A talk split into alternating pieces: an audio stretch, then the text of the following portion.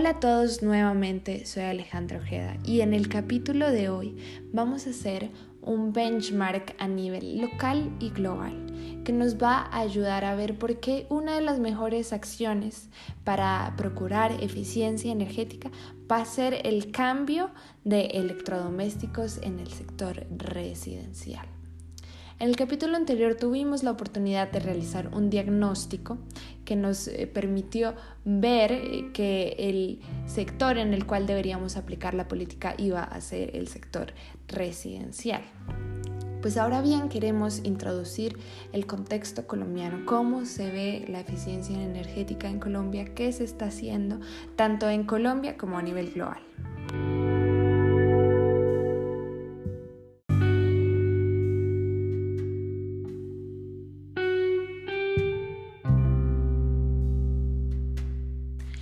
Empecemos por cómo se ve el panorama en Colombia.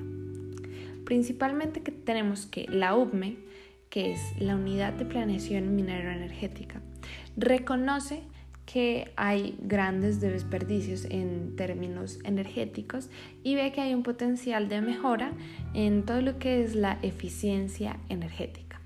Un ejemplo de esto es que sale una resolución para el 2015 que va a establecer los porcentajes de ahorro energético con los que debe cumplir las edificaciones a partir del 2015. En general, en Colombia se va a ver eh, una gran apuesta hacia los temas de eficiencia energética. En línea con esto, les puedo contar que existe algo que se llama el PROGRE, que es el Programa de Uso Racional y Eficiente de la Energía. Este programa se instauró en el 2005 y tiene como principal objetivo aplicar gradualmente acciones para aumentar la eficiencia energética en toda la cadena energética.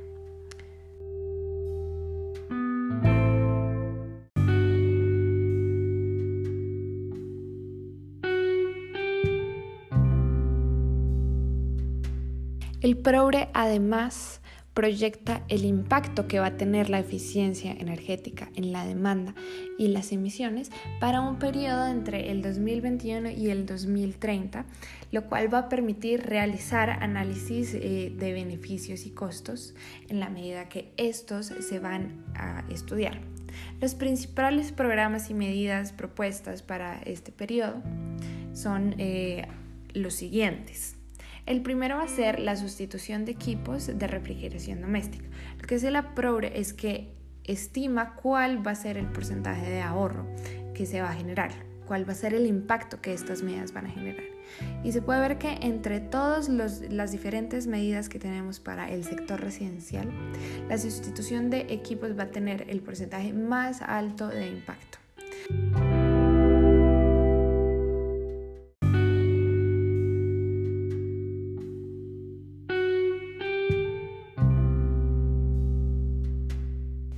También hay programas de sustitución de bombillas incandescentes.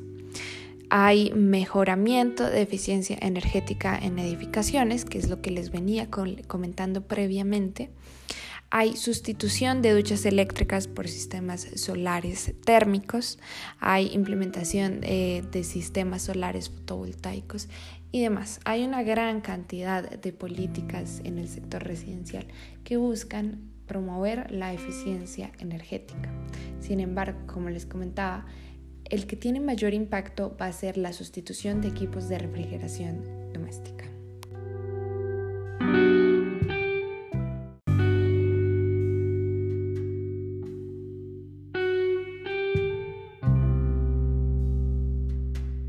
Con lo que se hablaba previamente, los programas de recambio han tenido un gran impacto. Entonces vamos a evaluar algunas políticas que se han hecho en torno a, a esta medida que es tan favorecedora para la eficiencia energética. El programa que vamos a evaluar es Entrégala y ahorra.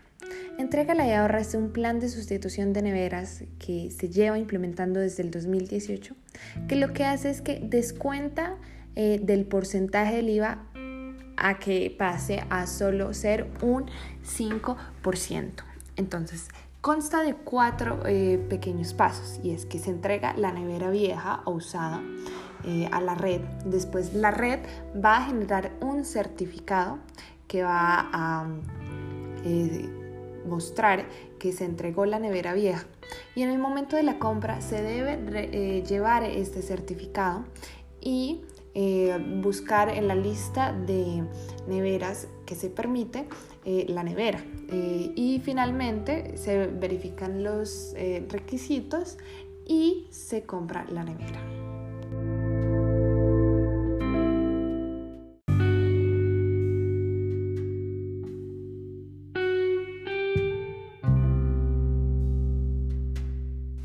Otro programa es un plan piloto que se llama Caribe Eficiente. Caribe Eficiente es un plan que se está llevando a cabo en Atlántico, Bolívar y Córdoba y lo que hace es buscar beneficiar los usuarios residenciales de los estratos 1 y 2 mediante reducciones en los costos de la facturación de energía y del uso de tecnologías eficientes en sus hogares, haciendo que la región Caribe mejore los indicadores de eficiencia energética.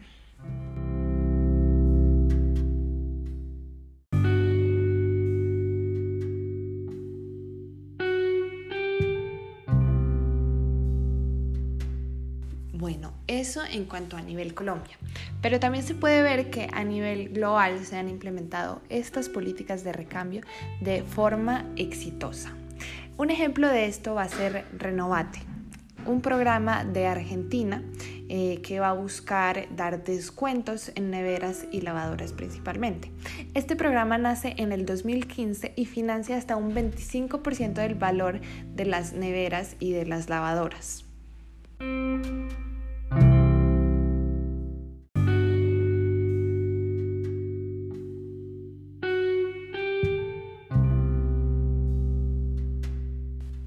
Lo que logra este programa es fomentar la producción nacional y comercialización de electrodomésticos que garanticen un consumo energético eficiente. Estimula la demanda en el mercado y acelera el proceso de recambio de aquellos bienes que generan un mayor consumo de energía.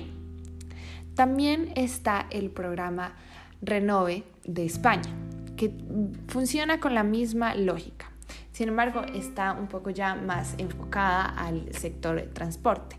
Este es un programa de renovación vehicular que se lleva a cabo eh, a partir del 15 de junio del 2020. Es un programa dotado con 250 millones de euros y se integra dentro del plan de impulso de la cadena de valor de la industria de automoción presentado por el gobierno.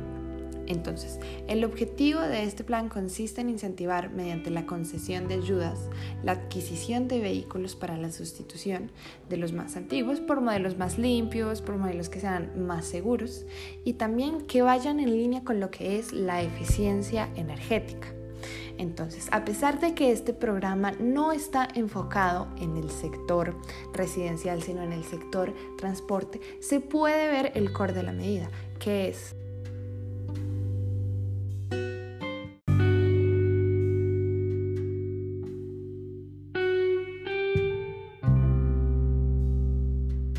implementar un sistema de recambio tal que se incentive la eficiencia energética.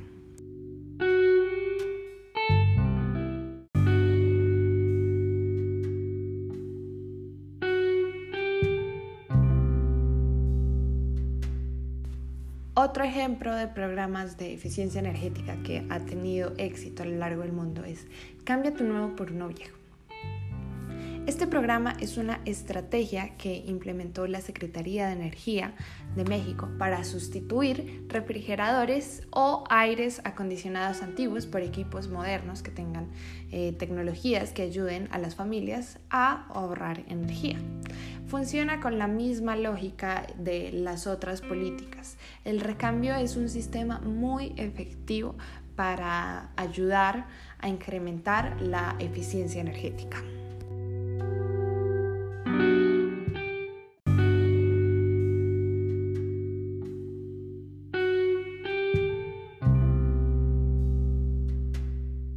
Bueno, y esto es todo por el capítulo de hoy. El próximo capítulo vamos a analizar algunas metodologías que nos van a permitir determinar eh, cómo se debería llevar a cabo el subsidio, si este vale la pena o no y demás. Entonces quédense atentos. Yo soy Alejandro Ojeda y este fue el capítulo número 3.